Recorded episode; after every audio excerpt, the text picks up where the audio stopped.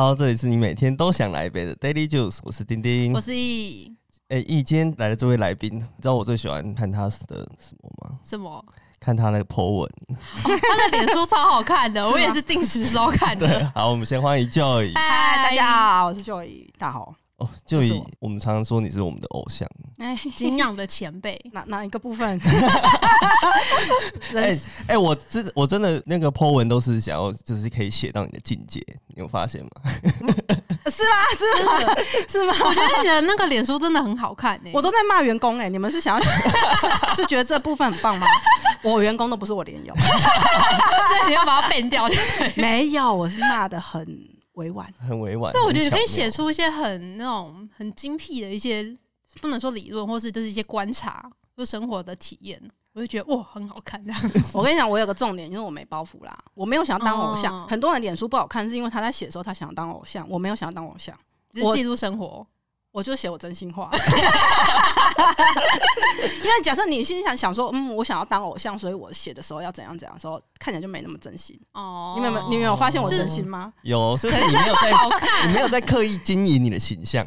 没有啊，我小孩跟吃啊什么都有，有时候还揪个团购这样子，所以我就没有办法当成 KOL，因为我太真心了。哦不会啦，这是另外一种路、啊。对，你有你的那个 TA，就是对啊，就像我们 我就是会跟有缘真心人 真的当朋友，好不好？好，我们稍微介绍一下 Joy，嗯嗯，，Joy 是福福的，是应该算执行长，对不对？对对，对对对对，喊什么都其实都一样啦，反正就是别人都想做的事，我都要做。哎、跟大家介绍一下夫妇，我先讲一下轨迹好了，就是说，夫妇其实我们创业的时候是今年是第十六年，就是我们其实是用一只兔子开始创业的。那一开始其实是我的妹妹画了这个插画，然后我们很单纯的把它拿出去卖。呃，不管是卖画本身，或者是把它做成商品等等，我们就是去卖这个画。那呃，从原创的角色开始一路，那现在此时此刻，我们会去做别人的角色。那在这个 IP 产业里面，其实主要的角色就是分两个，一个就是产 IP 的人，一个是用嗯 IP 的人。嗯产 IP 的人，其实我们原本第一段我们做的就是产 IP。就是你们自创那只做兔子对我们对，可是台湾的自创品牌是这样，我们一条龙自己做完的，我自己产完 IP，然后我自己去把它变现，所以我基本上做了两件事情，一个是我是 licenser，就是我是把它做出来，然后我要授权给别人的人。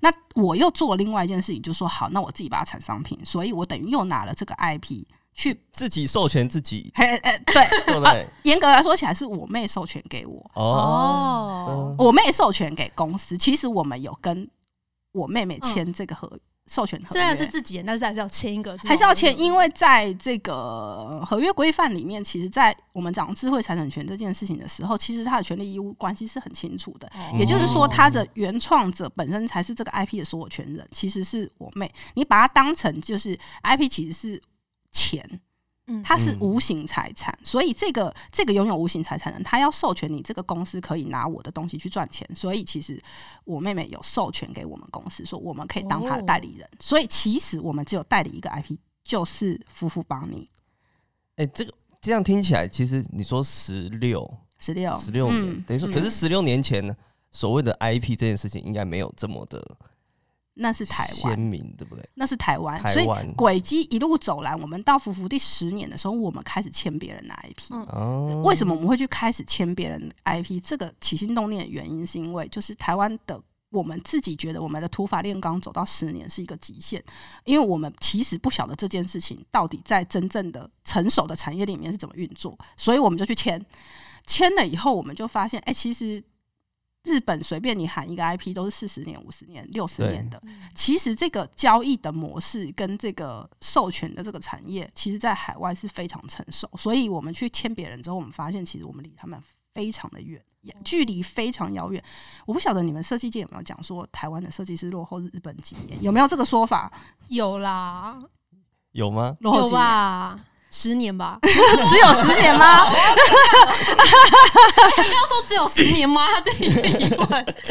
因为我去我去做了日本的 IP 以后，嗯我觉得我们的 IP 产业落后日本不止二十年。我自己觉得，因为它是整个产业成熟，整个产业成熟包含的就是说产 IP 的人的内容成熟度，这是一种。用 IP 的人会不会用 IP？嗯哦比如说，拿到不一定会用，对你拿到了一个很好的授权，但你把它做成很烂的产品，这在台湾好像蛮常看到的。所以我觉得有一些 IP 在台湾其实蛮倒霉的。我们讲就是大家很爱骂，设计师最爱骂谁就骂 Hello Hello Kitty，每次要举例就骂 Hello Kitty，说 IP 的 Hello Kitty 怎样做好好事做 Hello Kitty 是一个耻辱。哎、三六的应该不会听到，但我觉得就是台湾的人用 Hello Kitty 用的不好。把它用烂了，对啊，你看日本人 Hello Kitty 跟钢弹联名也是超可爱的、啊。对对哦对，对啊。他们出来你会欸。觉得哇，真的很特别，没有想过人家会这样子用。对，而且台湾就是一直而且还有一个关键是，就是日本其实有大量的设计师投入在 IP 产业里面，所以他们的 IP、他们的内容，就是产内容的创作者，他很纯粹是 artist，他做出来以后，他会把他创作这个素材交给专业设计师，嗯，中间会再有一群是设计师下去做这个 branding 的工作，包含整理他的图库。然后把这个 IP 弄成就是长相很好看，甚至每一季更新他的素材，这都是设计师做这不是创作者做的。然后最后是去签他的人，签他的人也都是专业，他有专业的行销公司在签 IP，然后签完了以后，再把它交给专业的，比如说策展公司、专业的商品设计师、专业的生产，它是整个链的成熟。所以我自己觉得，我们再花 十年可能也赶不上了。所以你还没赶上吗？我就是从 产你走比较前面嘛，走很前面哎你，走蛮哦，千万不要这样说因为那是台湾的最前面的那一个，！No No No，你这样讲会害死我，你不要害我。这个这个节目是不是就是挖坑给他跳？这个位置其实就是一个洞吧？没有没有没有，所以你们一开始就直接签日本的嘛？你说就是你夫妇帮你之后，你就直接找日本人签？其实其实这个也是拜产业好朋友奇异所赐啦。就是我们第一个真的去用别人的 IP，其实是单位站。哎、底价，哦，其实单位展它也是一个 IP 嘛。对，那当时我们呃有缘就是跟奇异合作，我们是第一次去拿别人的素材做成商品。哦后来我们发现，其实我们能把这件事情做得好，也就是我们可以把 IP 用得好的原因，是因为我们本身有产过 IP，就是我们看待他的观点，以及我们知道要怎么使用它。因为其实有时候你 IP 不太会用的时候，你会惹毛原创者。嗯嗯嗯嗯。嗯，就你没有经过一个诠释的过程，你就只是把它贴上去，你没有转，你没有转译过，就是这个原本的世界观，嗯。它到底要传递什么东西的时候，呃，你只会变成两个结果，一个就是它很丑，一个就是没质感，很呃跟这跟很丑算是同一个吗？再来就是创作者觉得你根本不知道，就是我的东西要怎么做、嗯被做出来。你在这个把它做出来的过程中会非常的艰辛，因为授权给你这个人，他中间可能经过了一个日本的 agency。然后台湾的 agency，你把东西递出去的过程，你要过两关。如果你诠释的不好，你不知道怎么诠释 IP，就会变成很糟糕的结果。那我觉得它中间有一个很巧妙的美感是什么？就是说，呃，很多台湾的设计师第一次去用 IP 的时候，拿捏不到那条线，就是说，我要让它变得好看，可是我不要踩到创作者的雷。哦，自由度，所以这个是不需要有跟创作者有过交流的前提下，你就要能做到这件事。产业链的成熟，就是说，在日本他们会来设计规范，比如说嗯 guidebook 或者是设计规范，其实它会非常的定义的非常清楚。嗯，那呃，你在看设计规范的时候，你要能够辨别哪一些是绝对不能挑战的雷，因为你一旦挑战了以后，你就会陷自己于万劫不复之地。我想想看，我有哪部分的例子可以来举例？哦，我想到了。我们在《鬼灭之刃》，那这个应该可以讲，因为已经试过金钱，而且我赌日本人听不懂中文。呃就是说呢，我们在做《鬼灭之刃》，我们去年做《鬼灭之刃》路跑，那我们做《鬼灭之刃》，其实史上最艰修，我们家史上做过艰修最痛苦的案子，就是这个，有分两种，一种是像这种。这种哎、我都没有讲出来，单位展或是声音的建筑展这一种，他的痛苦是在于就是嗯，原本授权给你的这个人他并不是创作者，也就是说他是设计师，他其实并没有授权规范。哦。哦，他其实是设计师对于他的美感的准则，在他心中有一把尺，可是他那把尺到底多宽多窄，他没有他没有透过一个 guide 给你，嗯。嗯，哼，所以你要在拿到素材的时候，透过跟他沟通的过程中，慢慢自己把那个把那东西试出来，这是一种痛苦。另外一种痛苦是这个作品本身非常的红，但是你跟原始诠释他的人，原始呃像《鬼灭之刃》它是爆红，嗯，爆红的过程就是他来不及写出来，哦，就是说，太快了，对对对，我还在画，然后旁边一直有人问我说：“你是授权规范是什么？来不及，我要去赚钱的，快点快点，快告诉我！不行，我没空，我我就在画。”OK，所以在这个过程当中，很多很多就是在第一波授权出来的东西，你要呃。在等于是你是在跟他交流的过程中，他才会知道他要什么跟不要什么。对对，你等于是很多的被授权商在这个过程中，透过来来回回来来回的沟通，协助这个呃原始的这个 license，我们是 licensing 嘛，就是原始的 license 把它这个规范定义出来。那这个过程会非常非常的痛苦，原因是因为你拿到的素材很少。他他授权给你的东西其实很少，那我们要把它做成一个展，或者是做成一个活动，或者是做成一个商店，你光只有这样的素材没办法做，所以你要加东西进去。可是你要怎么加？你要加到哪里？呃，加什么东西会踩到雷？这个都是嗯要踹。嗯，可是当你其实就来不及的时候，如果你踏错一条路，你就会很惨烈。那以《鬼灭之刃》的状态来讲，就是就是这样。因为当时当时我们拿到素材非常少，然后我们又要做出，比如说主视觉或者做出什么东西，我们想尽可能尝试这个可能。于是我的同事他们非常认真，我们设计师群非常的认真，他们就去看 研究，就是大正时期，因为作品的背景是大正时期。大正时期当时还有什么其他的元素可以放进去，被放进去？啊，比如说大大正讲，大家讲大正浪漫风格，或者是日本在浮世绘那个时期的浮世绘主题里面有没有什么 icon？比如说植物、哦，花啊、鸟啊，就是一起把它设进去。然后我们为了要让这个事情能够说服日本人，我们还认认真真写提案。比如说，我只是打个比方，我有点不记得那个具体的细节是什么。就是祢豆子本身，我们想想要在它后面加植物，我们可能加了菊花是的图腾，然后炭治郎我们可能加了一个什么草。然后我们就认认真真写了一页，就是说，嗯，米豆子因为他的个性怎么样，然后重视家庭，什么什么什么什么，所以我们就选了菊花。我靠，这个东西去了以后三个月都已读不回，都没有回来。那么久要到三个月？哎，就是，呃，三个月其实还好。是哦，不是因为疫情的关系，所以三个月。对对对，这个。这个兼修鬼灭这段过程，让我们都觉得我们的时间观都都都变，时间观对对对毁三观。可能一般听众不太了解授权的那个时程会到多久这样子，所以三个月算是一个很 normal 的一个时间，很毁灭的时间呐。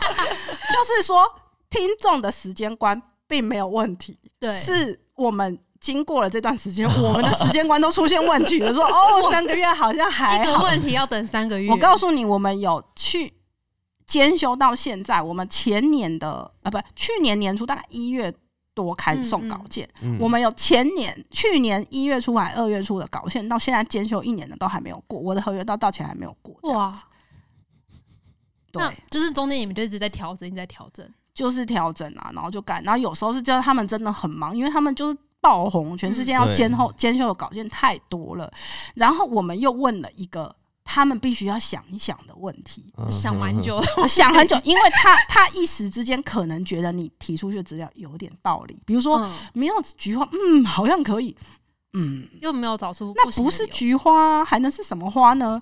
那一定是菊花嘛？如果有更好的花，那就是不是不要用菊花？然后再来，他们是好几个人。在讨论这件事情，可能有一个人觉得说他菊花就让他过了吧，那另外一个人可能觉得不行啊，我觉得应该还有别的花这样，因为这是世界观的问题，还有就是他们，而且日本很讲究嘛，他可能还要考究时代的意义，然后历史的定位，然后什么什么什么，他不能同无故的同意你可以用菊花跟米豆子连接，所以我们后来知道就是说哦，你就是不能做那么复杂的事情，你就山啊海啊云啊给它放上去就好了，你没事。搞个菊花干嘛呢？对，就是会出现。哦，哎，那个后来菊花怎么样？就菊菊啦，我们就说好，你不要再看菊花，忘记了，你当做没看过这个资料，心中删掉。赶快画一个云去给他，这样子。哦，原来那么的艰辛啊！就是应该很少人会知道这个过程是那么的。对，我希望我把它讲出来，不会遭受什么不好的结果。不会啦，不会啦。那个夫妇真的很厉害，就是从以前，因为你们从邦尼兔开始，然后一开始的形象都是一些比较亲切的 IP，可爱、可爱型的，对。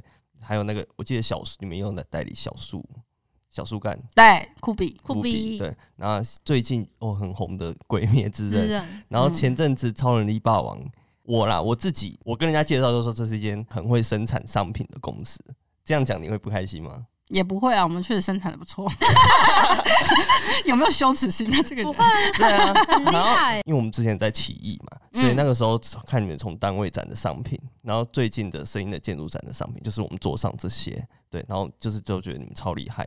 后来你们甚至开始办起活动，嗯，像之前，哎、你那个表情微妙的变化，对，嗯 就像是《鬼灭之刃》的路跑，嗯，对，这个你们为什么会后来会想要办活动呢？演唱会，夜儿的，对，我们办亲子音乐季，在那个版权的世界，一直要讲一些很难的。没关系，铺陈，对不对？对要有铺陈。呃，应该是这样讲，在在那个我们签版权合约的时候呢，其实做商品、做商店、做展览、做活动、做剧场，这些不是属于发行收入的东西，都叫商品化。也就是嗯说，对于产 IP 的人来讲，产 IP 的人的收入看的其实是内容本身的收入。比如说你是做动画的，嗯，播映动画这件事情就要能赚到钱。对，如果你是做剧场的，做剧场这件事你有门票收入，嗯嗯，这就是自己产的 IP。那你的 IP 本人是谁？你会靠那个为收入。所以嗯画绘本的人或者是写书的人，他会有版税的收入，嗯这个叫做内容本身的发行收入。但是扣掉内容本身的发行以外，去做的衍生性的这些动作，全部都叫商品化。OK，是展览也算商品化，展览也算商品化的一种，路跑也也是商品化路跑也是商品化的一种。哦，所以今天我们在做商品化的时候，会去思考的会是说，如果我今天签了一个 IP，我单纯只用商品发动它，这样嗯成不成立？就是说我其实我其实，在跟原版权方提案的时候，嗯我们会把这两件事情放在一起思考。比如说，单位展示起义已经发动了展览，嗯我们再去做商品。搭配起义的展览，如果有一个人去发动这个事件出来，我觉得他被传递出来这个 IP 被呈现的这个商品化的状态，会是最完整，会是最理想的。也就是说，我可以一次去看到它的内容，也可以一次去买到它的东西。如果今天有的 IP 它是，呃，这个这个也要看为什么有的 IP 我们会只做商品，有的嗯 IP 为什为什么会从活动去做发动？嗯我随便打个比方，就是我们那个时候做伊藤润二的时候，其实伊藤润二你没事去做他的商品，根本不会有人买，怎么说？可是它的很加粉 combo 啊，就是，什么包什么包？很可怕啊。哦啦哦，combo 加啦 combo，对，就是说我我今天是完全没有没有伊藤润二鬼，我没有伊藤润二的展览，我就是去看了一个伊藤润二的漫画。我在嗯阅读完这个漫画完以后，我本身已经觉得 OK 够了，我不会特地去搜寻说伊藤润二商品，哦我要把它穿在身上。对，嗯，对，因为伊藤润二这个 IP 本身适合用内容面上去呈现，去对去做发动，嗯它需要这种跟消消费者的满足，它主要会是来自于我跟这个 IP 的互动体验。嗯，但有的 IP 它是比较可爱的，是你会想要拥有它，想要占有这个 IP 嗯在我的生活当中，所以我们就会直接去买很多的商品，嗯哦，嗯天竺鼠车车，摆一直在家里很 Q 的这种，就想要有用一个羊毛毡。嗯对，对，可是你今天如果要办天竺车车的展览，你是不是觉得有点尴尬？就觉得嗯，嗯，要想一下，是不是有点尴尬？对，所以其实嗯，我们后来会把自己扩大定位，也不是扩大定位，就是说，其实我们自己本身原本的定位就是说，我们其实就是做 IP 专业的被授权商，嗯然后嗯做的事情就是 IP 的商品化。这个商品化其实就是 merchandising，也就是说，它今天会被以什么样的形式被带到消费者眼前，我们没有对自己做设限。哦哦，所以对你来讲，其实你做的事情是一样的，对，嗯因为我们就是去解读这个作品，然后去思考，就是我们如何把这个作品进行转译，然后让消费者用别的形态去消费它，然后获得满足。所以它是什么样的形式，对我们来讲没有自我设限。当然，我们自己本身也很有自知之明，我们不会去挑战说我们根本做不出来的东西。所以我们做展览这件事情，服务自己本身是还没有自己做。嗯，对，哎，那我可以问一下，到底为什么那个时候会决定用路跑来呈现《鬼灭，鬼灭之刃》吗？好，这个有一个 它不适合做展览吗？日本不让我们做啊，哦，哦，是哦，哦，不止不让我们做，就你想想看，《鬼灭之刃》红成这样。嗯除了我们以外，在我们上面还有多少大公司？嗯嗯嗯，一定大家都去签了嘛？对日本就不让你做啊。我我自己觉得这是我的我的 insight 哦，就嗯不见得对哦。你不觉得日本人定义的展览跟台湾人定义的展览，其实心中我我们想象的展览是很不一样的。就是说，日本人的展他会很认真的做展，嗯。嗯，他会做策展，他会给你原稿，他会给你原画，他会给你就是你内容，他会这对，所以日本人在看展的人，他们是很认真在看展的。嗯。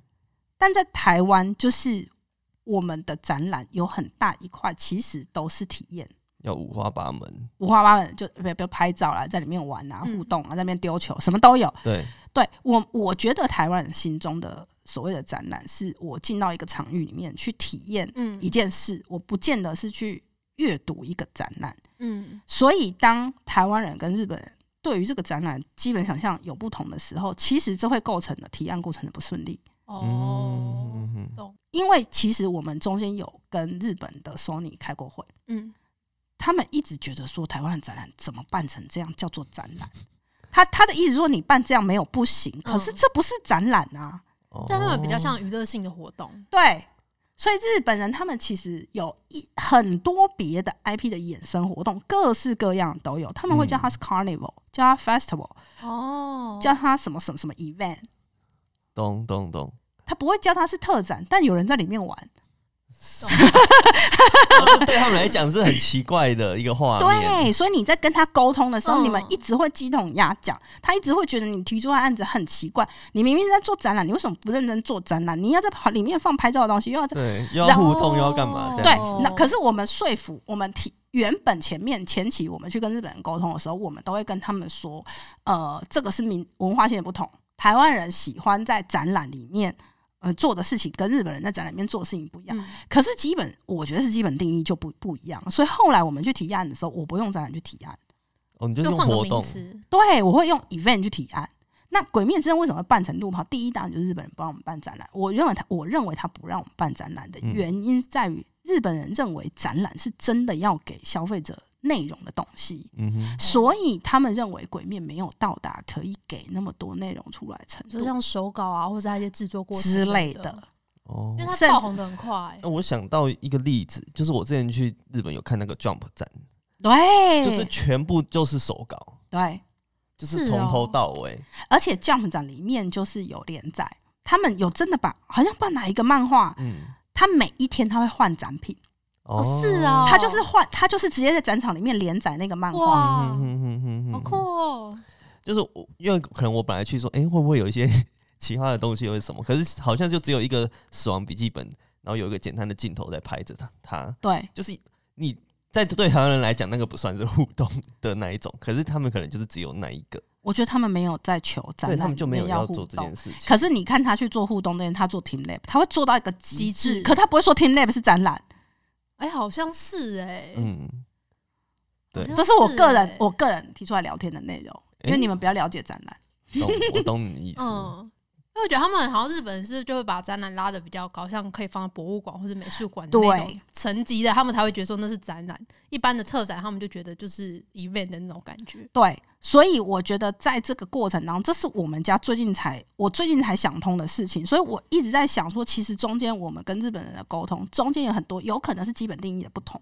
嗯导致就是在这个来来往往的过程当中，其实会不顺利。所以我自己觉得，以后我们要去提 event 的时候，其实嗯应该要直接告诉人说，其实我们在做的是一个 carnival，或是我们在做的是一个嗯 event，、只是中文话我们要把它叫成是特展，是比较接地。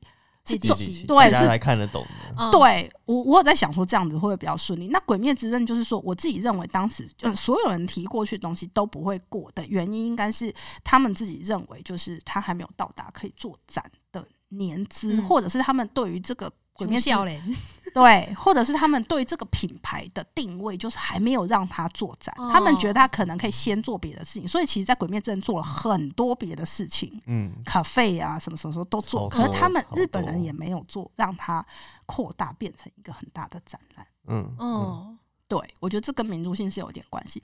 所以后来我们就去看，就是《鬼灭之刃》在台湾还可以做什么时候，我们嗯发现它的年龄层其实是一路往下。嗯哼呃，就是说，其实那时候我们我们签到的时候，其实是国中生跟小学生刚开始要看。在红的时候，对他现在是当然就是又一路往下嘛，嗯所以就变又有亲子族群进去。那所以去思考，你是一群人可以去呃享受一个活动，或者是全家人可以去一起去做的一件事情。再来还有考虑疫情因素，毕竟路跑它是在一个开放性的场地。嗯哦，所以我们后来就是思考过后，认为路跑这个形式会很适合《鬼灭之刃》在台湾现在的体验以及就是整个大环境的状况，所以去做路跑。那你有有觉得，因为后来我看那个快闪店整个排爆了，对啊，因为而我而且我跟你讲，我们在那个快闪店里面真的是 什么人都有，你知道吗？我们有很多就是平日来排福袋的阿公阿妈，嗯，他们我也懂哦们我们以前没有做过，还是他们买给孙子？对，因为爸爸妈妈没有空来哦来排队，嗯然后儿子女儿就是在上，呃，就是孙子在上课，对然后爸爸妈妈在上班，然后他们又要来排福袋，然后就只剩下阿公阿妈可以来。我们没有做过一个快练阿公阿妈这么多的，你知道吗？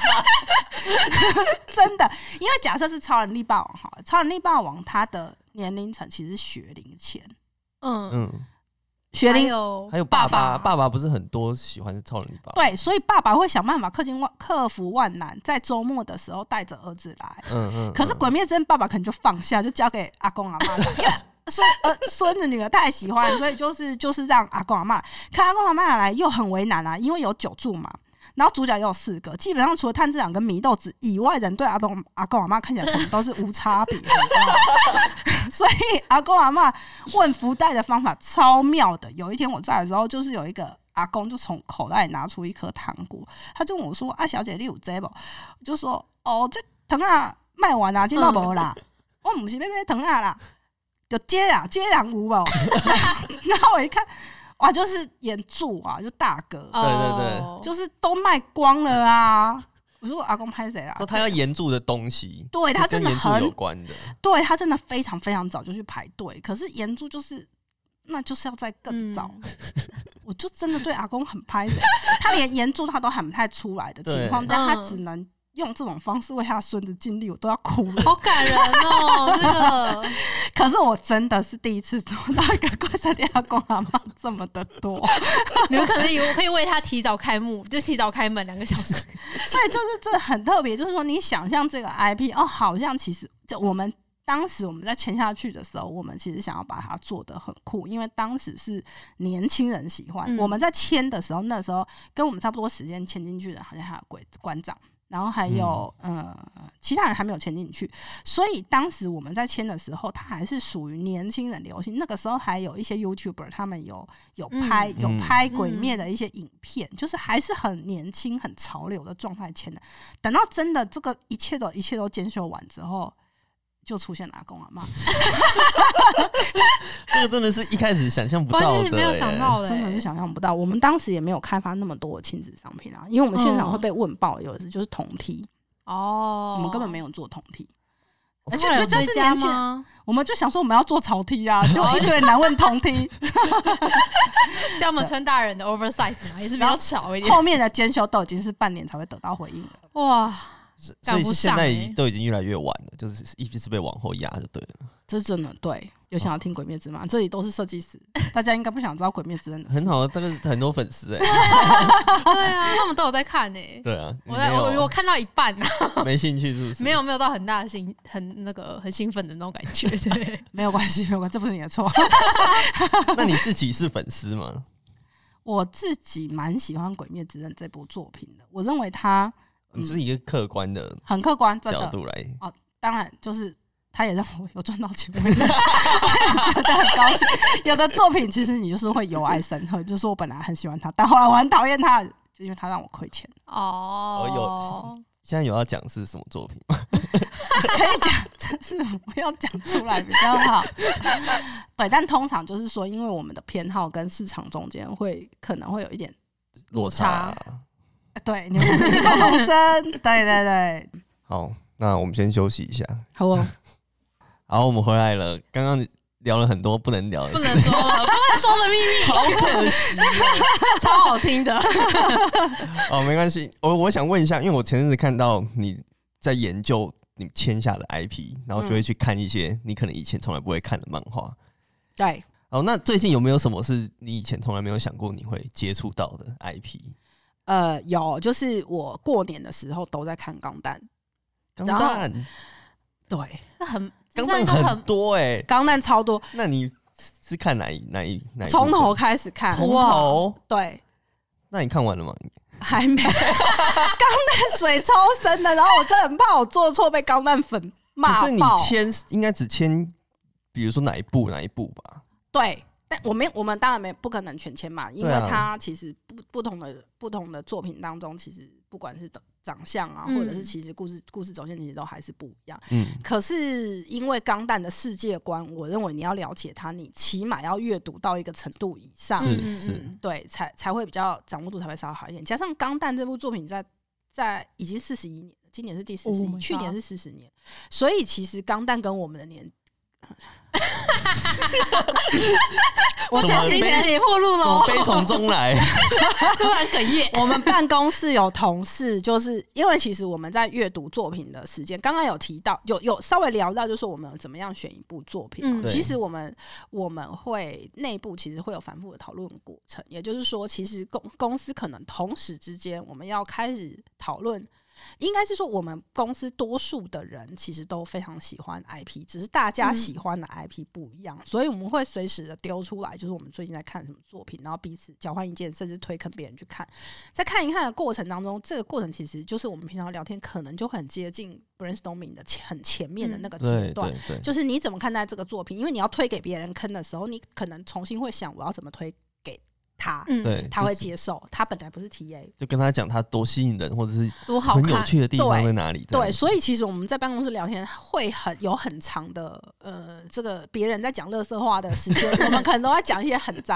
我们那时候我们办公室加入很多新的生力军之后，我们办公室对话超窄的，就是非常的窄。那嗯《钢弹》这个作品，我们为什么会去做它的原因，其实是因为它其实已经四十一年。其实我们很喜欢做很久的 IP，我们之前做《超人力霸王》也是。嗯，对超人力霸王他的故事其实非常的简单，因为他其实在台湾目前的主 IP 其实是学龄前的小朋友，对对所以这就表示他的故事非常的简单。可是一个这么简单的故事却可以长存五十年以上，我觉得这个就是 IP 的学问，跟它嗯迷人之处，嗯就是你会越看他。越觉得有意思，我觉得《钢弹》也是这样子的作品。那我同事就说，呃，因为我们在讨论我们要做《钢弹》的时候，他就说：“哎、钢弹》的第一集的播映的时间是一九七九年的四月七号。哇，我就是想说，你 记住这个要干嘛？结果他每天都讲一次，害我现在也记住一九七九年四月七号。因为他说他会跟我讲这件事情，是因为嗯钢蛋跟我是同一年出生的，是想靠背。原来是这样啊！我是跟钢蛋同一年出生的孩子。哇，很合理，但你做这个 IP 很合理。哎，所以你在那之这之前你都没有我从来没有看过钢弹，因为他就那么 man 啊，对，嗯，超 man man 到爆爆炸，然后水又超深的，我真的很怕我讲这种话被把被大家炸爆。那你自己看着有觉得他很吸引人吗？我觉得他会红，完全是有道理的。哦我觉得他他很帅，其实你只看表皮，你就是、嗯就是觉得他很帅。可是其实钢弹的故事里面有非常多是你想想看，四十年前，四十年前理论上那时候的我我我有印象，我小时候看的东西可能是无敌铁金刚、霹雳猫小飞侠啊。我现在讲出来，可能观众听听众有一半的人都没听过，没关系，我不在乎，我就我就一九七九生这样。然后呢，就是呃那时候的作品，它的正邪很对立。就是你要你就是好人打坏人，然后恶魔党要消失。可是《钢弹》这个作品，它没有这么明确的正邪。嗯，两个阵营的人其实都有他们各自在考虑的事情。那钢弹因为非常多部，所以你换了一部的时候，它的主人翁会换到另外一个阵营的时候，你会看到另外一个阵营的观点。嗯哼哼哼所以我觉得它其实是一个蛮难的作品，就是说，其实你成人去看它是合理的，小朋友喜欢它可能就喜欢它机体很帅，它是一对，个模型。可是成人去看它的时候，我刚才讲的世界观，就是我觉得它真的很迷人。其实那个是后面那个世界观。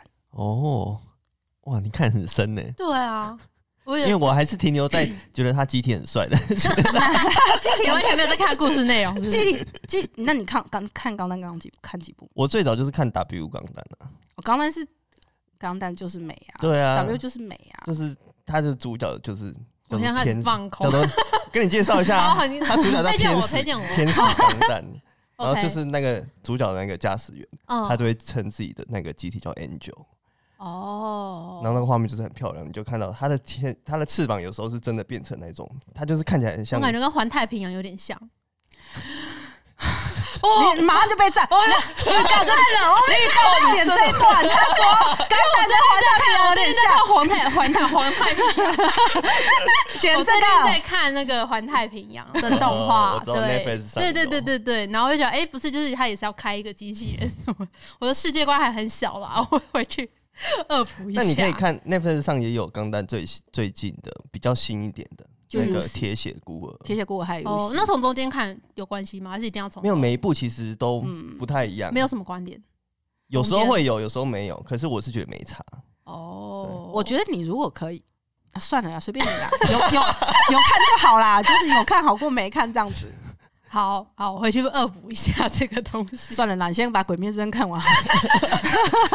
哎、那钢弹可以跟我们预告之后会是什么形式的吗？呃，我们会做路跑跟快闪店，哦，对，就是跟鬼鬼灭很像，架构有一点像，但是钢弹它的路跑的背景有点不一样，因为嗯钢弹路跑在上海跟曼谷已经办完了，它其实是国际级的、国际级赛事，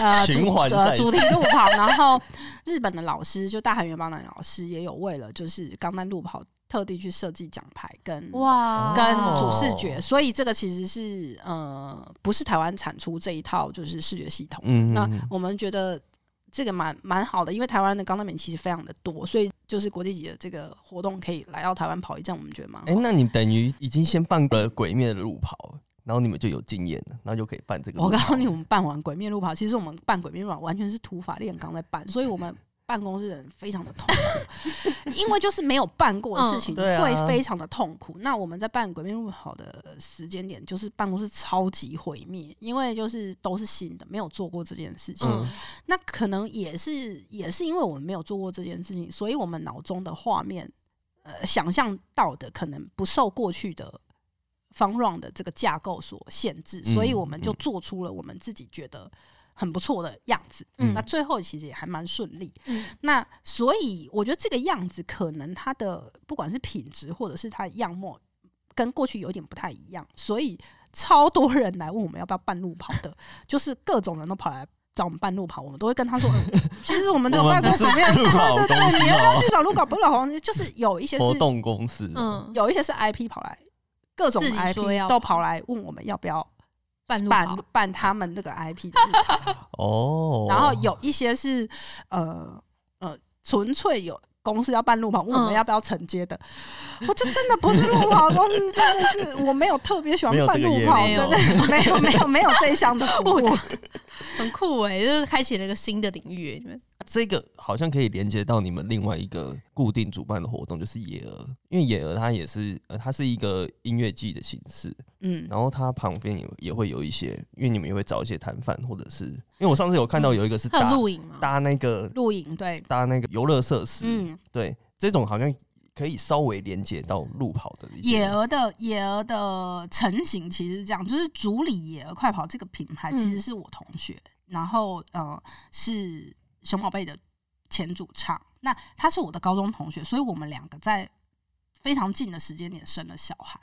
哦那我们两个都其实是音乐季的爱好者，他就更不用讲，因为他是音乐人，所以其实为了因为生完小孩之后，其实生活的呃方式会几乎是 reset，就是你的人生好像被按了 reset 键一样，很多你喜欢做的事情不能再做。嗯那我们两个因为都非常喜欢音乐季的关系，所以我们就在这个育儿的这个过程当中，其实我们有几次交换意见，我们就非常希望台湾可以出现像 Fuji Rock 这样子的音乐季，因为。呃，日本人他们不会区分这是大人的场所，这是小孩的场所。相对的，他们是让小朋友，呃、以 Fuji Rock 来讲，他们其实是在 Fuji Rock 里面做了非常非常多的亲子友善，让呃大人可以带着小孩从小就是参与就是大人的场域。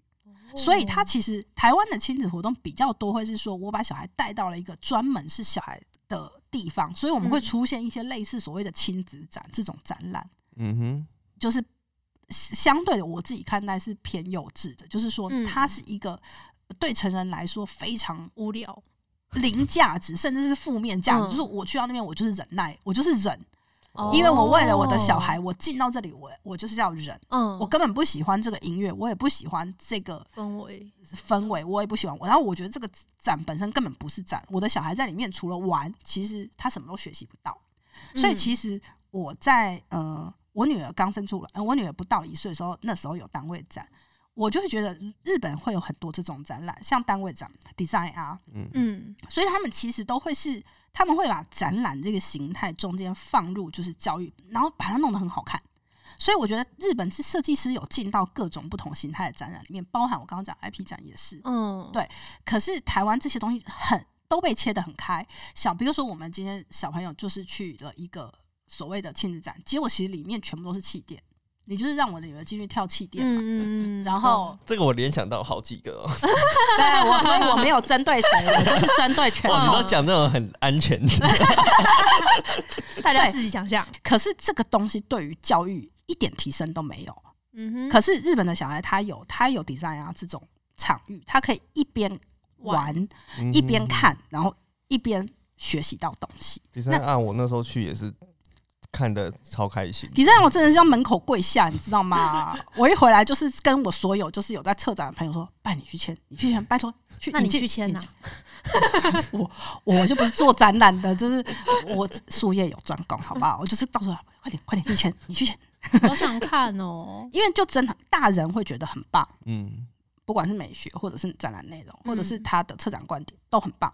然后小孩进去纯粹的享受有很 OK。画画嗯，或是纯粹享受什么东西也很棒。那台湾比较少这种东西。那那时候我跟我朋友讨论，就是在讲夫居老可就是说大人不会把小孩排除在我们原本的生活领域之外。同样的，就是他们的年纪，因为他们的主办单位针对这件事情规划的非常好，所以在这个场域里面的非亲子族群不会被亲子族群所干扰。嗯嗯，因为它仍然是一个服务大人的活动，嗯只是小朋友在里面也可以很高兴，也可以有收获。我们是以这个大大方向架构下面，所以他就策划一个野鹅快跑。那因为在这个领域里面，他的要提供的。的这个场域里面要提供的体验，除了音乐之外，就是我嗯刚刚提到，其实我们还有 workshop，就是小朋友、大人、小孩的嗯 workshop，、嗯嗯还有呃市集，那甚至是有剧场或舞台嗯演出。那呃，我们是用一种比较嗯合作，就是互相 support 的概念，就是说，如果在野鹅快跑这个活动当中，其实有我们可以贡献的地方，不管是我刚刚讲的是哪一块，我们就会进去参与不同的角色，这样子。所以其实野鹅快跑它没有固定形式，就是它到嗯。目前为止其实有办过呃单日的野餐日，它也有办过。三天两夜的露营，它也有就是跟其他的活动的合作，嗯。对，就像你说的，不设限，就是你不会设定说这个它商品化会是什么样的形式。它对，可以野鹅是很快跑，具体来说，它其实是一个愿嗯愿景，是嗯希望在台湾的呃呃亲音乐环境当中，可以增加亲子友善。这样子的一个元素被包容在音乐季的场域里面，因为其实当呃现在我们这个年纪，可能是第第一批第一批很喜欢音乐季的人成为了爸妈，所以我们没有潜力，嗯没有没有前面的活动可以可以，可以去参加。对，像我自己本身在呃 Simple Life，我参加了前后共十年、Simple Life，我都是去摆摊。那后来我不去摆摊之后呢，呃，有一年我去带带我女儿去 Simple Life 的时候，其实我找不到哺乳室，我也找不到尿布台，哦，我也找不到供水的地方可以就是泡奶给我女儿喝。嗯我就会在想说，哦，假设 Simple Life 可以导入就是这些亲子友善的东西的话，其实呢，呃，有更多就是四十四代以上的人，其实我们并没有想要脱离这样子的活动，嗯，我们其实还是想要参加的，还是想要参加的。可是当你没有这些东西的时候，我没办法参加。我有哦，我我的生活里面就是有小孩，没办法。嗯，对嗯对，所以最理想的是说，哦，如果这个这个模组其实大家都都都愿意接纳，嗯也愿意都嗯放进去，呃，不只是音乐季，其他更多活动，比如说你说 Vogue 野餐日可不可以有亲子友善？嗯我个人是认为可以的，嗯哼，那就是大家整体的生活的可以生活方式可以被提升啊，对，嗯因为我们不用为了小孩牺牲什么事。哎、讲到这边已经进入政策的宣导，请投我一票。那你有因为小孩子，然后就想说去签一些跟小孩子他会喜欢的东西吗？他有我觉喜欢什么？我觉得我在野野鹅已经就是尽了全力了，就是说 哎，野儿他也，比如说像野儿或夫妇帮你这种，嗯，这种是我们很原创、原创嗯想象出来的东西，我们会希望把它做到满。满，嗯，对，就是我我多余热情会放在上面，嗯，因为假设我去签佩佩猪这样子的 IP，我可能得把它做成我自己本身没有那么喜欢的形式，才能满足这个市场现在的需要。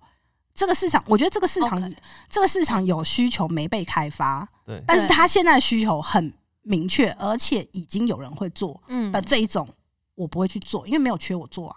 哦，那你的小孩有因为你的关系接触到他不应该接触的 IP 吗？他我女儿呃，《鬼灭之刃》的每一个角色她都喊得出名字，可她没有看过《鬼灭之刃》。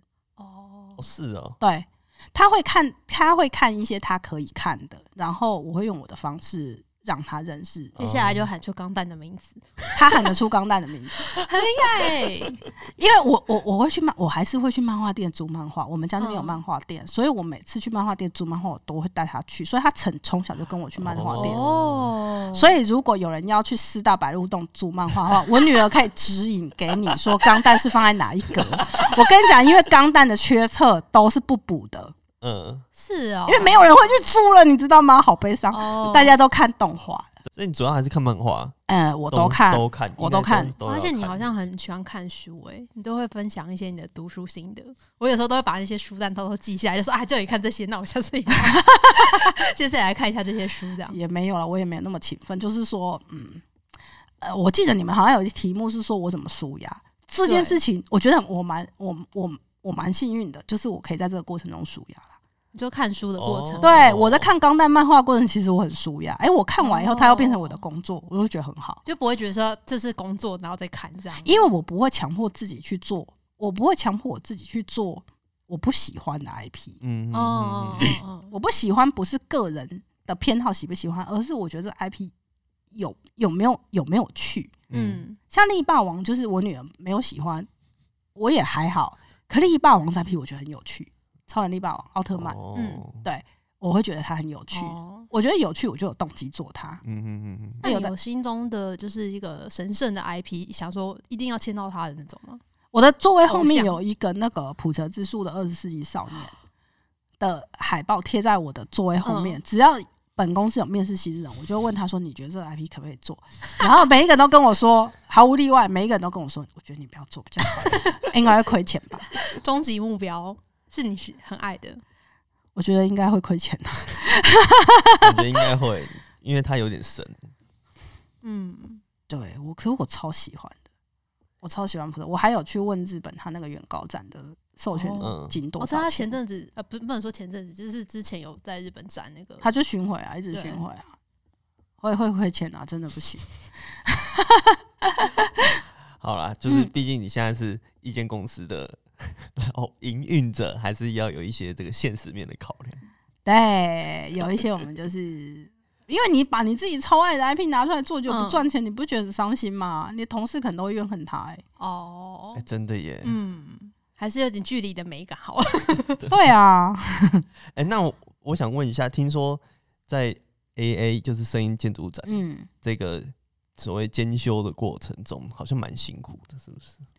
对，就是刚刚有提到，就是说，其实，在设计展的兼修，就是，嗯，它它比较不像一般我们在签 IP 的时候，你会拿到很明确的规范，嗯然后加上其实，在声音的建筑展里面，我觉得像二一二一我们在做单位展的时候也是，它会有一个主创者嘛，但是它下面其实还有其实不同的 artist，嗯，对，跟 designer 在里面，所以你要兼修一个东西，比如说像这个 KV 的东西，你可能就是除了给二一二一监修之外，你还要给就是这个 KV 的创作者监修。哦，对那单位展其实也是，它因为不同的展品其实有不同的 designer 在里面，嗯所以你第你要先给二一二人看，你还要再给策展人看，然后再给 designer 看，你要过三关就对。哇，那哦呃，如果你没有很明确的授权规范的情况之下，很多东西你必须在沟通当中去获得厘清。比如说讲一个最单纯的事情，我们在监修单位展跟声音的建筑展当中，有一个事情蛮辛苦的，就是颜色。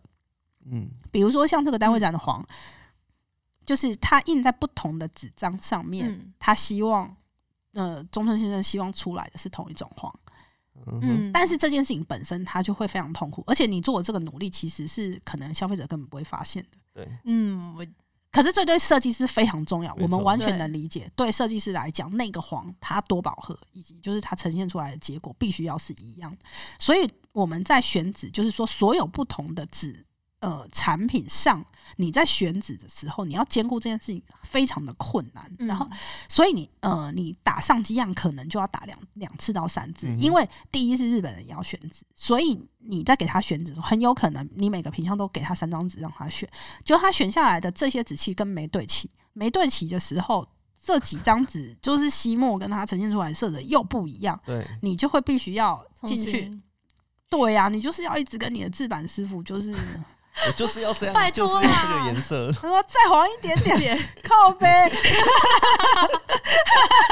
因为单位展的时候，这件事已经就是很痛苦，嗯就是太痛苦了。所以其实这次生源建组展，我们本来一开始有点不想做，因为单位展真的让我们觉得生不如死。被磨到了，我就想说，哎、没有黄了吧？它就黑跟白而已啊！对，我靠，不是同一种黑啊，就是说一样的，嗯就是你在包包上、在保温瓶上面、在笔记本上面、在明信片上面，它的黑要是都是黑。不同材质的黑要一样黑，对，所以我办公室常好常就会深奥的一句话，对不够黑，然后嗯这个黑呃，因为它不够不是我们要的黑，所以不能做这个品相。那就是我们办公室同事就会在办公室说什么你说的黑，就会就会唱起歌。我们办公我有一个同事超爱唱歌，你认识？他就会唱歌，我就会哦天哪！所以呃，我我自己是觉得像这样子案子，有时候我们会做，有很大的原因是我们对这个展览本身非常喜欢。嗯，我自己有去看 A A 展，所以嗯其实我是非常非常喜欢这个展。那当时我在日本是觉得它的自自周边商品的品相不是开发的不是很完整，就是应该还还有空间可以诠释。再来是我非常喜欢展，认识这个展的情况之下，我会认为说，哎、可能我们家已经是最适合做这个展览商品的人了。如果我不做，可能会毁坏我在这个我对我对这个展你说如果给人家做的很丑，你可能会你会生气，生气。我会，我会生气。当然，很多时候我会放下，就是说，哎、这展跟我没有关系，做很烂，那跟我也没有关系。可是，就是这个展，你就是很喜欢，你就觉得说，好吧，嗯我就是一年当中可能有一两一两档，我就做一下。然后我的同事都生不如死，这样他们就每天在那边搞那个黑啊，然后等到开奖了以后，就是也会有业绩的压力，所以就是，嗯。同事可能就会恨你，这样一年一年有一档让他们恨我就好。这是老板的任性。老板任性，对啊，我的原创 IP 都不做了，他们还也也该那个原谅我了吧？这个可以聊一下吗？对就你前阵子子就是有说，就是夫妇的那个帮你兔，就是后来画下了休止符，对对对，我们就暂停了这个原创的 IP，为什么？是什么？因为？没有啦，中间没有没有，我们觉得夫妇帮你这个 IP，、嗯这个这个 IP 还是品牌好了，因为我们自己。经历它了，就是在台湾没有文创的时候，嗯在台湾没有创意市集，其实就有它了。后来我们就摆了创意市集，然后后来在台湾开始谈文创品牌的时候，它又被放到文创品牌的这个嗯领域去谈。它当台湾谈到 IP 品牌的时候，它又被放到 IP 品牌领域。嗯，就是其实十五年它是一个看展，就是我们很完整的经历了，就是很前期，就是嗯嗯，台湾人刚开始要谈这些事情的这整个完整的阶段。可是其实我们所有能做的事情，在我们的资源里面，能对这个 IP 能做的事情，其实我们都做过了。嗯就是说，它的所有商品我们已经开发满了，然后他也做过我们自己测的展览，我们也做过了好几次，然后也出过漫画，我们也出过漫画，我们也出了绘本，我们也授权给。其实大约在我们第五年还第六年的时候，其实我们几乎已经把所有的业种都授权过了，就是包含银行啊、电信业者，嗯然后呃美容美就是什么做保养，哦有一些哦对对保养，然后还有就是技，我们其实授权了非常，我们还授权给 Nokia，连 Nokia 现在都不知道。我们还授权给 Nokia 做嗯。广告代言，所以其实在，呃呃夫妇刚开始五年六年的时候，其实有一阵子我们的授权其实做到很满。嗯那后来就是我们能力所及可以开发到的内容形式，我们也都开发了。那商品更是做的超满，就也不用说了。就是那在我们十年前后的时候，我们其实就有思考过，就是说这个角色他该往哪里去的时候，其实你看台湾很少这么长寿的角色。真的图像那我们有想过他还能做的那些事情，嗯我们要不要开始做？呃，这个事情就会回到，就是其实当时我们最原始创立它的时候，其实我们是用一种创作的概念把它成立起来的，就是它中间有很大一块的创的图像的产生，其实是 artist 他出于主观的创作意愿把它画出来，而不是因为市场的考量他去做什么样的东西。所以中间其实一度有非常多人问我们说，为什么不往图像的 KOL 的这个形态去做转型？也就是说，你多画一点图文、心情小语，或者是贴图时事梗，或者是哦，影这是叫片图像的 KOL 哦，呃，我不知道这专业图文创作者，对所以图文创作者，还对对对对，是不一样，就是你要靠网络声量回来拉抬，就是你这个哦 IP 的声量。可是我们我们不想做，嗯。有的事情是我们没有做，但我们不想做，这个嗯是这个是很很私人的原因，就是你可以有各种的选择，我们选择不想。嗯。那第二个是呃呃，再来我们想做的，我们现在我们没有资源做，比如说我们想要做动画这件事情不太可行，嗯，可能可以挑战，但我们的梦想没有那么大。嗯，这坑感觉蛮深的，对，所以嗯，夫妇帮你，我们想要把它当成是一块，就是无论如何都不能妥协的嗯领域，因为它是我们开始做这件事情的原因。所以不想做的事情，我们就真的不想做了。所以其实十五年我们也没有什么遗憾的情况之下，我们自己回头去看 IP 这个事情，我觉得这个也是今天我们在谈 IP 的时候去讲的，就是我认为台湾的文创品牌，或是自创品牌，或者是想要从事这个工作的人，想要开始的人，都要理解到一件事情，就是说，呃，所谓的内容产业是内容要先产生价值，它才能去做所谓的周边商品。也就是说，很多人会觉得，我我其实被问到很多问题是这样，他可能是动画导演，或者是他可能是所谓的内容创作者，他是出版业者做图文的。因为他的出版或是他的发行本身养不活他，所以他想要做周边商品来养活他自己。嗯嗯，这件事情是嗯不可能成立的，因为所谓的周边商品，它就是周边。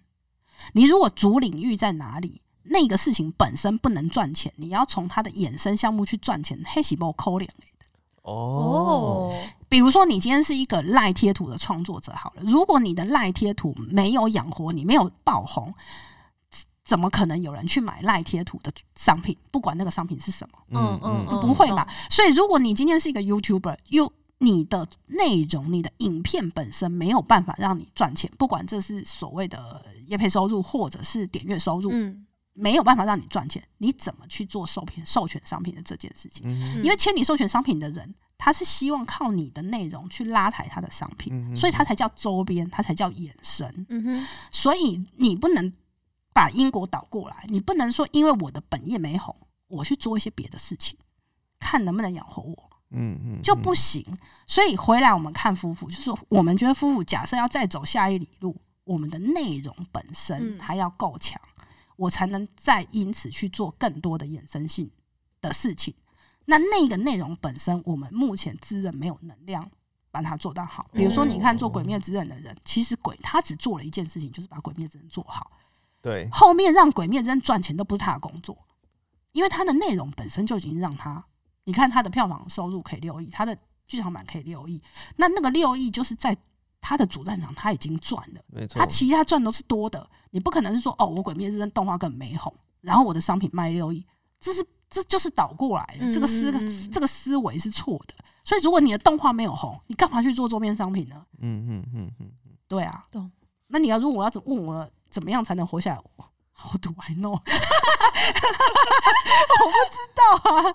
对啊，可是我觉得在台湾的环境下，很多都是本末倒置的状况，哎，本末倒置，我觉得真没办法，因为我们自己走过这一条路，因为我们生存压力就这么大，嗯我就是要活下来，我又不想要放弃我的。我的我我想做的事情，我只能把这些事情合并起来想，这我们完全懂。所以其实像台湾很多策展单位会讲嘛，就做喜欢的事情，让喜欢的事情有价值，或者是做喜欢的事情，让喜欢的事情变成生活等等，这其实都是我的朋友他们 想出来的。名言，对对对，我们前十年、十五年其实是很以这个为中心目标在在经营我们这个团队。可是现在我们其实也非常喜欢我们的工作，原因是因为我们觉得我们在做 IP 的方法也是另外一种创造。这种创造是 maybe 可能它对整个产业会有好的影响，也就是说，大家对于就是 IP 被商品化的结果可以多一点想象的空间，它的品质可以再有提升的时候，下一个阶段台湾不管有谁产出了好的 IP，其实我们对于它的商品化都可以有一些好的贡献，我觉得这样也很好。嗯，来做出了一个老人般的结论。那我觉得你要不要自己开一个 podcast？我觉得你可以教很多这种。I P 的妹妹嘎嘎，你就是，我就跟你讲，我们同温层很厚，是你要听，下次你要听我讲谁？你真的有别人要听我讲吗？有吗？来来，大家大家下面请留言。很多台湾的图文作家到后面都会有一个算是瓶颈吗？还是因为我自己在看，我就会觉得有些东西已经有点讲难听，我觉得是有点泛滥。就是他们就觉得说，就是图文就是画图，然后做商品赚钱，这种很很直接的。方式，我我真的觉得这真的不能怪谁，因为我们的这个产业，让大家的想象是非常单一直线的。那原因是因为我们的产业没有成熟，我们各个环节的专业分工其实也不成熟的情况之下，画图的人他得把他把图画出来，后面那条路全部都想完。他要不就自己去做商品，他要不就是去摆创意自己，他要么他就得想办法当 KOL，嗯嗯嗯，创造神量。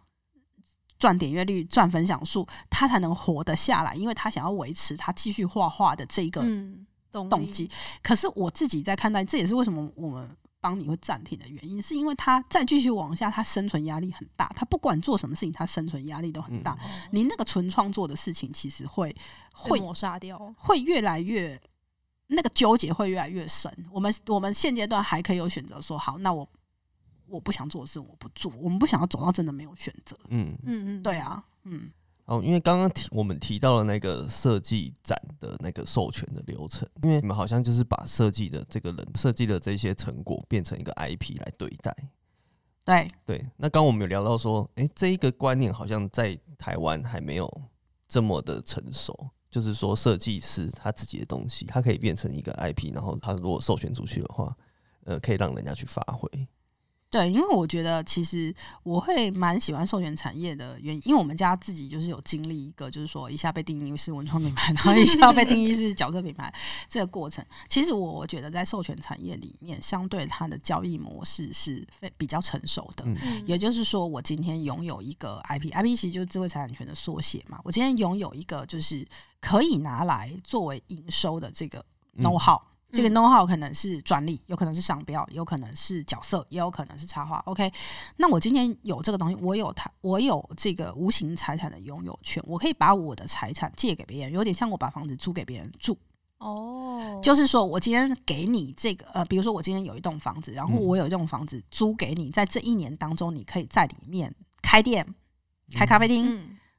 办活动、办展览都可以，是使用人决定要怎么用这个财产。可是时间到了，财产应该还给我。没错，也就是说，其实真正的、真正我们在谈安 P 这件事情的授权价值的时候，财产的主人从来都没有易主过，而是我把我的财产让借给对，透过一个和契约的过程，licensing 给给别人去用。所以，其实我觉得台湾的设计师其实一直都会有，嗯嗯。我今天承接这个业主的案子的过程中，我要怎么报价？那我觉得这个其实是一个劳务的收入，劳务性的收入其实是一次的。可是，其实如果你今天是自己创作出来，其实它具有具有创作性在里面的东西，而其实你是授权给别人用，其实你可以再把你的这个呃做出来的这这作品再下更明确的定义一点点。因为我如果是受别人委托去进行一个劳务的工作，嗯，对。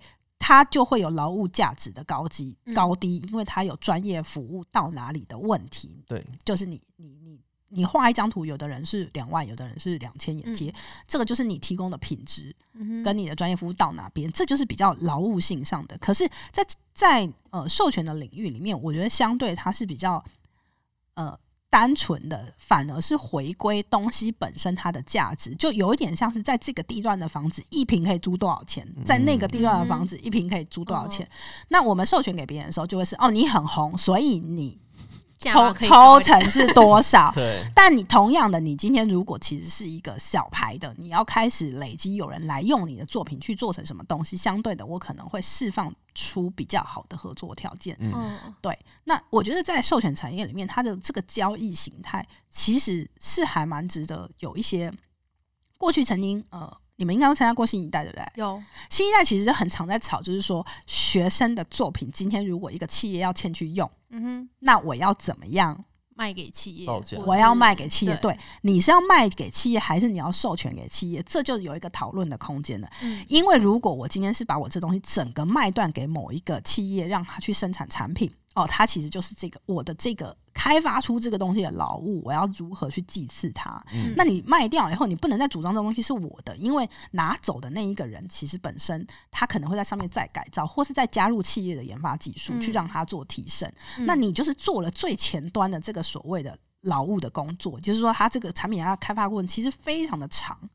那你就是做了最前面的这一段工作，那这一段工作值多少钱？可第二个看法其实是这样，就是你的东西其实非常的完整，而且你想要参与这个作品到问世的最后一个阶段，我 maybe 可以把我今天开发出来这个 prototype 用授权的方式授权给你，也就是说，我可能一块钱都不收你的设计费，但是这个产品最后上市的时候，每一个东西我要抽几元，嗯。哦，这就是一个授权的概念。对。嗯。所以这个事情其实这两个基本的交易的逻辑就是不一样的。可是嗯我觉得我们的设计产业里面没有把这东西很清楚的定义出来。嗯其实在呃讲这个好像也不太好。之前我们在某一个展览里面也有非常类似的争议，就是说嗯有一个人画了一个草图，另外一个人把它做了出来，嗯，嗯嗯嗯，这个算不算侵权？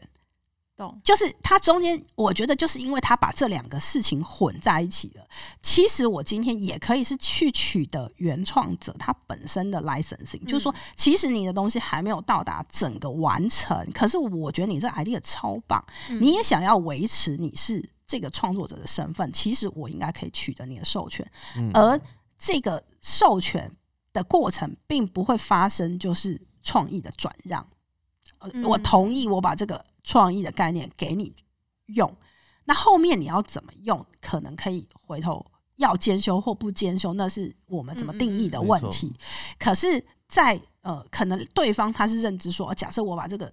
呃，我把我把钱给你，似乎就是这个 idea 我已经买断了。他他的他的认知可能是认知你做了我刚刚讲的最前端的劳务工作，哦，创意的最前端的这一件这个工作你做完了，哦所以我给你这个钱。嗯，可是他可能认为是我把我的 idea 借给你用，所以这就是这两件事情被混在一起了。嗯我自己看这件事情的观点是这样，嗯可能是因为我是授权产业里面的人你，可以马上就分析出这两个双方的那个。我看这件事情，我就会觉得，哎，不要再吵架了。其实你们就是只是这样子，不要再吵架，不要吵架了。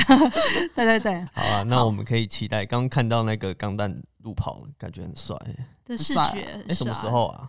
呃，其实是秋天啦，但是我们应该嗯。是四五月应该就会发布相关消息了，好。又要被强暴，好。会吗？记得来报名来。好，好，今天很谢谢 Joey 来到我们节谢目，谢，谢谢。哎、我们如果之后感觉还可以再继续聊，啊真的有人要听我讲吗？我真的的天我觉得很多学习到超多东西的，！OK，以后我们常驻来宾感谢二月 二位不嫌弃。不会，好，那如果你喜欢我们节目的话，欢迎追踪我们的 FB 和 IG 哦。我们会把今天讲的重点图卡放在上面，最最重要的是 podcast 要订阅起来哦我是。丁丁我，是易，我是 Joey，拜拜，下次再见哦，拜拜拜拜